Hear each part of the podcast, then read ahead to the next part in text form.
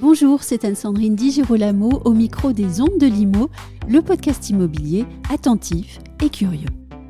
L'immobilier est une valeur refuge contre l'inflation. Ceci posé, il est bien entendu nécessaire d'adopter une stratégie, de faire des choix éclairés en fonction des actifs immobiliers, qu'ils soient résidentiels, gérés, commerciaux ou tertiaires. Mon invité, Jean-Luc Guittard, directeur général de Consultim, nous aide à concevoir une stratégie d'adaptation de l'investissement immobilier dans le contexte inflationniste que nous connaissons. Il nous emmène au cœur des différents secteurs pour nous aider à mieux arbitrer en ce début d'année. Voici donc Jean-Luc Guittard. Jean-Luc Guittard, bonjour. Bonjour Anne-Sandrine. On avait annoncé aux Français une inflation euh, qu'on maîtriserait on constate qu'elle va sans doute continuer son chemin haussier en 2023, tandis que le, pouvoir d'achat va continuer à s'éroder. Est-ce que vous vous placez dans ce raisonnement-là? Donc c'est une perspective inflationniste aujourd'hui qui est euh, avérée. Hein. tous les chiffres sont là. On attendait, euh, s'attendait à ce que ça baisse, ça se stabilise tout au plus.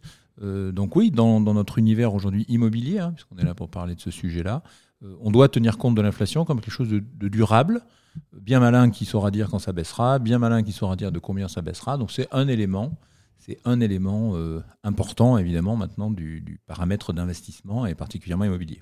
Et justement côté investisseur, est-ce qu'on peut dire que donc l'heure est à la recherche d'un refuge et peut-être à une adaptation des stratégies d'investissement immobilier? Clairement, c'est-à-dire qu'aujourd'hui, si vous prenez les marchés actions, oui. Il y a une forme d'incertitude un peu plus forte, on le voit tous les jours, on lit tous les jours.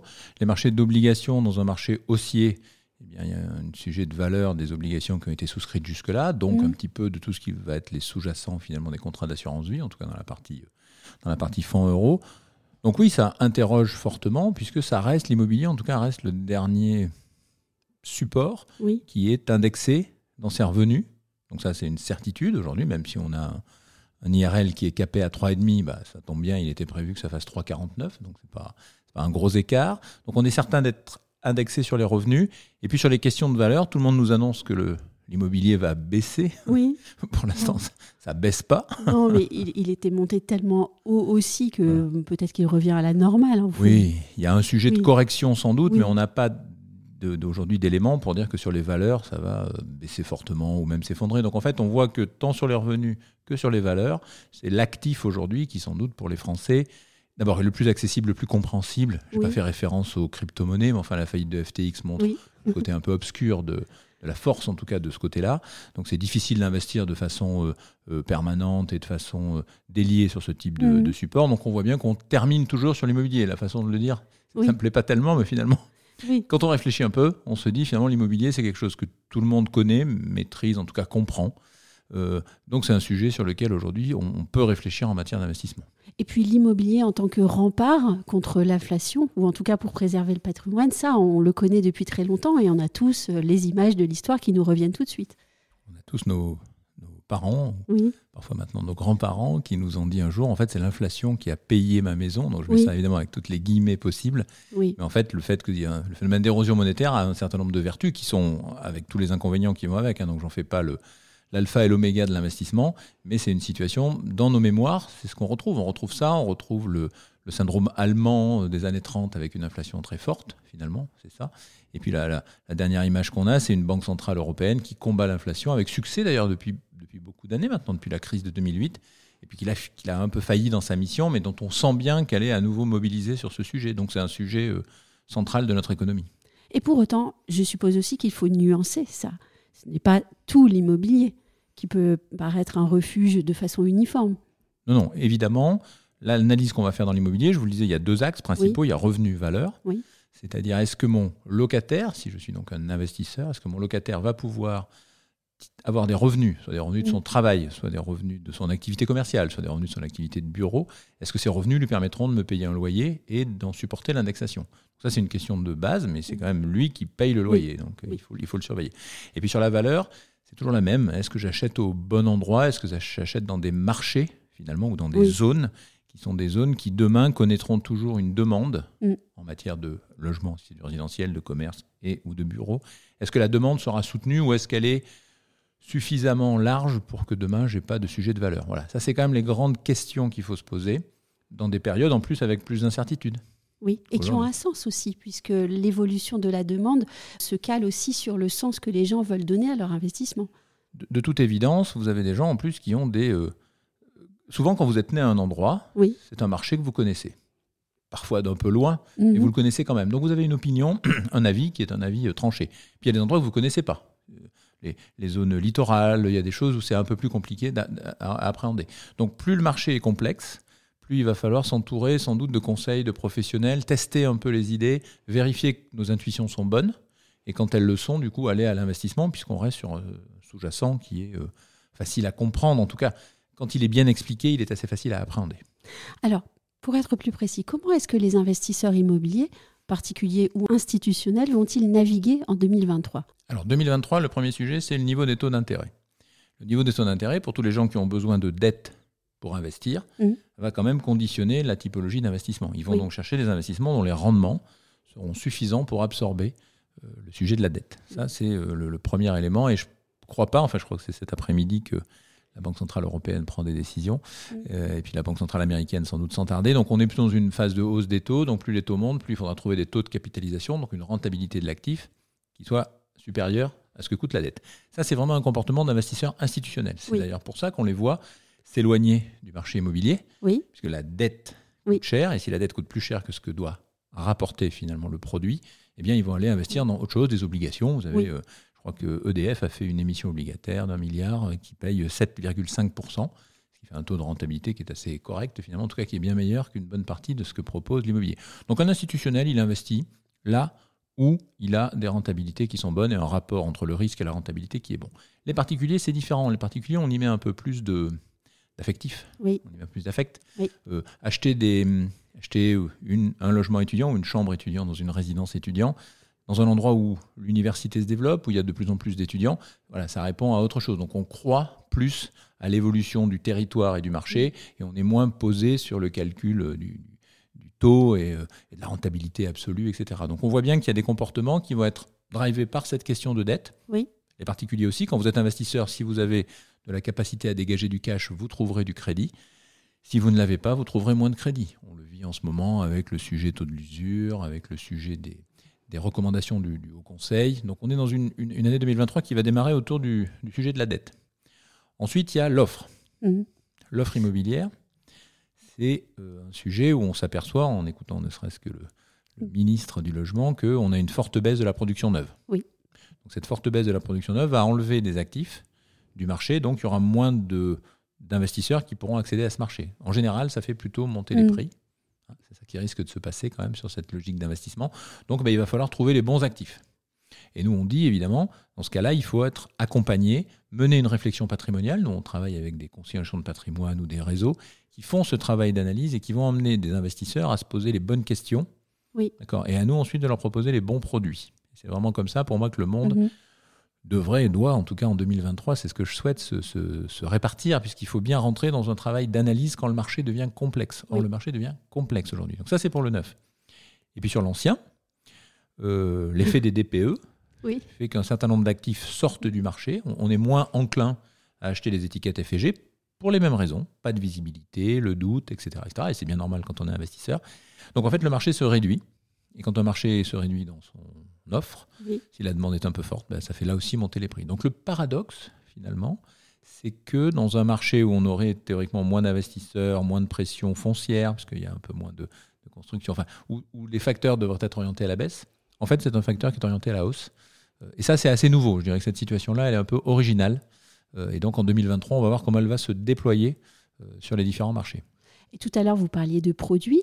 Est-ce que vous pourriez être un peu plus précis, par exemple, sur euh, les produits disponibles en immobilier géré, é- étudiant ou, euh, ou senior?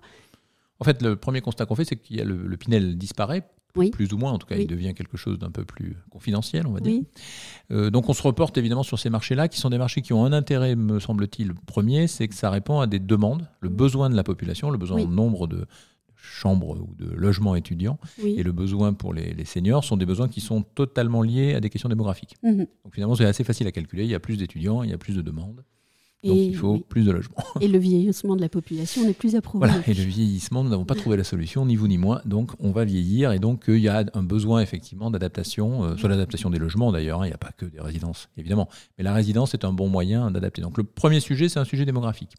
Le deuxième sujet pour moi dans cette logique de construction de résidence, c'est que dans le cadre de la non-artificialisation, oui évidemment, on concentre beaucoup plus la population quand on fait des résidences que quand on fait du logement évidemment individuel, mais aussi quand on fait du logement collectif classique, mm. puisque la taille qu'on occupe avec l'âge augmente. Puisque la famille se, se, désunit pas, mais la famille se, compose, en tout cas, elle se mm. décompose au sens où beaucoup de gens vont habiter ailleurs pour des raisons professionnelles, et autres. Et donc, on occupe de plus en plus de place. Je crois qu'on occupe 30 mètres carrés à 30 ans et 60 mètres carrés à 60 ans. Mm. c'est un chiffre qui est facile à retenir. Je ne suis pas sûr que ce soit exactement ça au mètre carré près, mais c'est un chiffre assez facile à retenir. Donc là encore, aller vers des logiques de résidence fait qu'on adapte la taille du logement aux besoins du moment. Donc ça, mm-hmm. c'est vrai sur le plan financier. On paye théoriquement moins cher si on a moins de mètres carrés. Et c'est vrai sur le plan du partage finalement de cette capacité à remettre dans les centres-villes, notamment, euh, un habitat qui est différent, un habitat qui serait un peu plus dense, dense par son occupation, ou dense d'ailleurs par sa construction. Donc ça, c'est le, c'est aussi plus le... sobre énergétiquement ah parlant bah, aussi. Évidemment, vous avez tous les sujets de D'abord, une résidence implantée, elle s'implante pas trop loin des commerces et des transports, donc elle limite mhm. les effets de consommation, de, de, déplacement hein, notamment. Euh, vous avez tous les services publics et privés autour de vous, donc vous pouvez y accéder. Et puis dans sa conception et sa construction qui est plus moderne, bon ben ça, voilà, on n'y peut rien, mais c'est comme ça, elle va être évidemment beaucoup moins impactante sur les sujets environnementaux qui sont de plus en plus au centre de la préoccupation des investisseurs d'ailleurs. Hein, c'est ce qu'on ce qu'on constate. Donc, donc des vertus dans, ce modèle-là. L'autre élément, c'est que là, on a un exploitant, donc quelqu'un qui mm. va se charger finalement de la gestion locative, c'est-à-dire c'est lui qui va trouver, lui ou elle d'ailleurs, qui va trouver les, les personnes qui vont occuper ces logements-là. Et donc vous n'êtes pas dans les, les, difficultés ou les, les, complexités, après tout, il y a des gens qui arrivent très bien, hein, mais les complexités de, de, la, de, la, gestion locative. Donc c'est aussi euh, L'autre avantage qu'on peut trouver dans la logique des résidences gérées, euh, qui est, je vous dis, donc petit A, bah, posé sur des facteurs démographiques positifs, petit B qui est moins consommatrice de tout ce que sont ces ressources qui sont en train de devenir rares, euh, et petit 3 qui sans doute est un format d'investissement qui est le plus rassurant. J'ai pas à gérer un espèce de quotidien. On voit aujourd'hui, par exemple, des craintes chez certains investisseurs, des craintes d'impayés.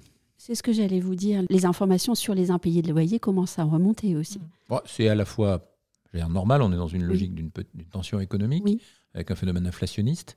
Euh, donc évidemment, bah, c'est un des postes importants mm. de dépenses des Français, donc il peut y avoir des petits euh, retards. Aujourd'hui, on ne constate pas de phénomène euh, brutal ou très volumétrique, mais on constate partout des petits, petits, retards ou des choses qui commencent à traduire que bah, c'est moins facile de payer son loyer, et particulièrement le sujet des charges, qui est plutôt là, parce qu'aujourd'hui, les, voilà, les appels de charges ont été augmentés pour tenir compte de la croissance du coût de l'énergie. C'est bien légitime, hein, celui qui achète l'énergie en, gros et qui ensuite la revend, entre guillemets, ou la repropose au détail aux gens qui habitent dans un immeuble. Mhm. Bien évidemment, il ne peut pas leur dire je vous fais payer la même chose qu'avant, et puis dans six mois, huit mois, un an, mhm. je vous enverrai une espèce de facture euh, très importante en disant ah bah oui, euh, j'avais oublié de vous dire, mais la molécule de gaz, pour prendre cet exemple-là, a fortement augmenté.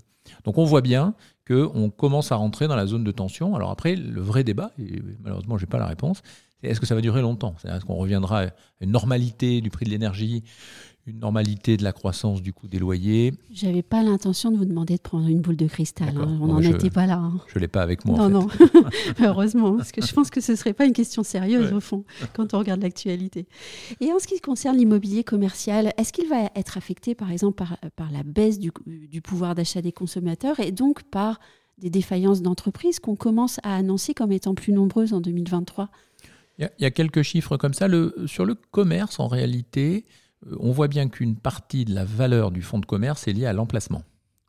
Donc on, voit quand même, nous, en tout cas, des, preneurs qui sont souvent, ils repensent les, leurs espaces, ils, transforment. Enfin, il y a un travail assez euh, dynamique, je trouve, assez actif. Et d'adaptation. Voilà. Euh.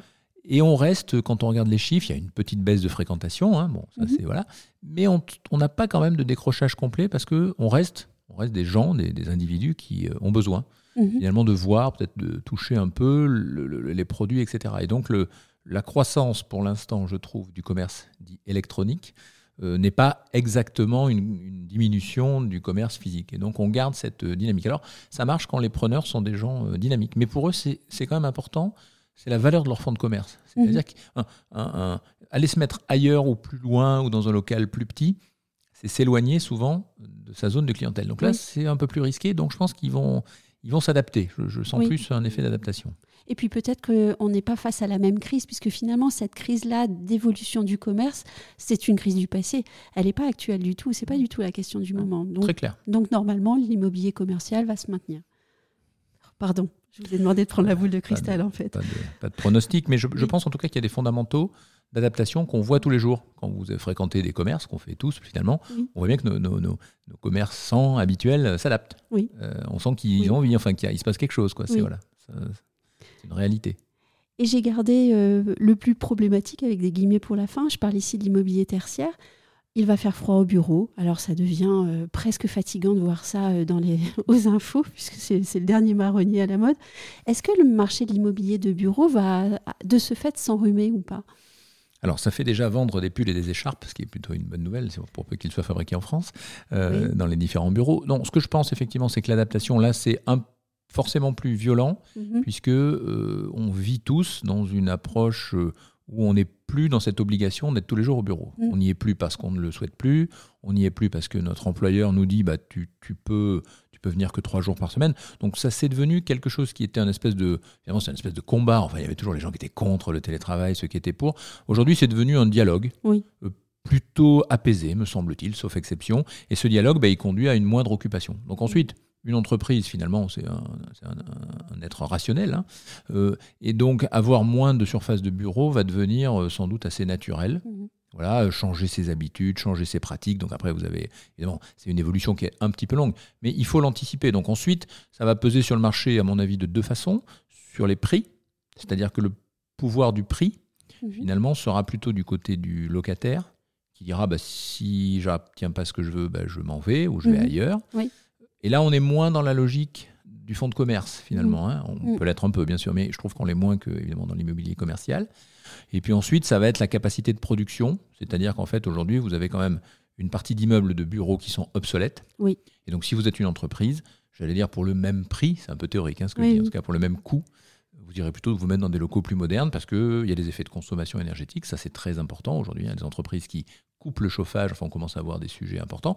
Donc les emmener vers des bureaux mieux chauffés, mieux isolés, en tout cas qui apportent un confort de travail meilleur, c'est assez logique. Ça se passera, ça, je mhm. pense que ça a déjà commencé. Donc les vieux bureaux, je vais les appeler comme ça, seront délaissés. Donc peut-être que ça absorbe une partie du, du, défaut du marché. Et ensuite, il faudra sans doute moins construire, j'allais dire mieux et moins construire de bureaux euh, dans l'avenir, puisque l'usage n'est plus le même. Donc c'est quand même des éléments qui fabriquent, parlerai pas de crise, mais qui fabrique forcément des ajustements, là, des valeurs et des revenus. On parlait tout à l'heure valeurs des, résidentiels et revenus, sans beaucoup d'inquiétude. Je pense que sur les bureaux, il y aura forcément là une logique d'ajustement quantitative. Et puis peut-être, euh, alors pas pour cette année, mais un marché du bureau recyclé qui va naître peut-être dans quelques années, un, deux, ah. trois ans. Clairement, et puis, euh, et puis toutes les approches de partage. Enfin, on voit aujourd'hui les, les, sujets de coworking qui sont arrivés plutôt sous l'angle espèce de modernité, euh, voilà, c'était, euh, il fallait y être, euh, qui deviennent aujourd'hui parfois des sujets purement économiques, hein, en disant bah, c'est plus intéressant de partager, puisqu'on partage tout, là pour le coup, on partage les coûts, etc. Et donc quand c'est bien mené, quand c'est bien géré, finalement, on s'aperçoit que c'est un moyen assez économique de s'installer dans des bureaux qui présentent les caractéristiques qu'on évoquait tout à l'heure, une modernité d'installation, de look, etc., une performance énergétique qui est à la hauteur. Et donc la logique de partage fait qu'on en partage ce coût supplémentaire arriver dans ces niveaux-là de bureau, c'est évidemment un investissement. Maintenant, si cet amortissement ou si cet investissement est amorti plutôt par le fait qu'on a un partage de l'usage, c'est sans doute une assez bonne idée. Même si ce n'est pas arrivé pour cette raison-là, à mon avis. Mais bon, c'est comme ça. Un grand merci. Merci beaucoup.